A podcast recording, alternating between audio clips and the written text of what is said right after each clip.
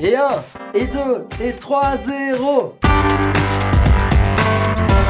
Tu connais sûrement les bonnes chansons fouteuses, on dira pas chansons paillardes, du genre et 1, 2, et 3, 0 Le seul problème, c'est que la suite c'est pas toujours la même. Quand tu vas à fond dans la vie, dans un projet, dans quelque chose qui te passionne, le résultat, ça peut être le succès version et 1, et 2, et 3, 0. On est les champions, on est les champions. Mais ça peut aussi être un échec. Et 1, et 2, et 3, 0. On est dans l'avion, on est dans l'avion. ça te rappelle quelque chose? C'est l'avion du retour. Pas parce que t'as gagné, mais parce que t'as échoué.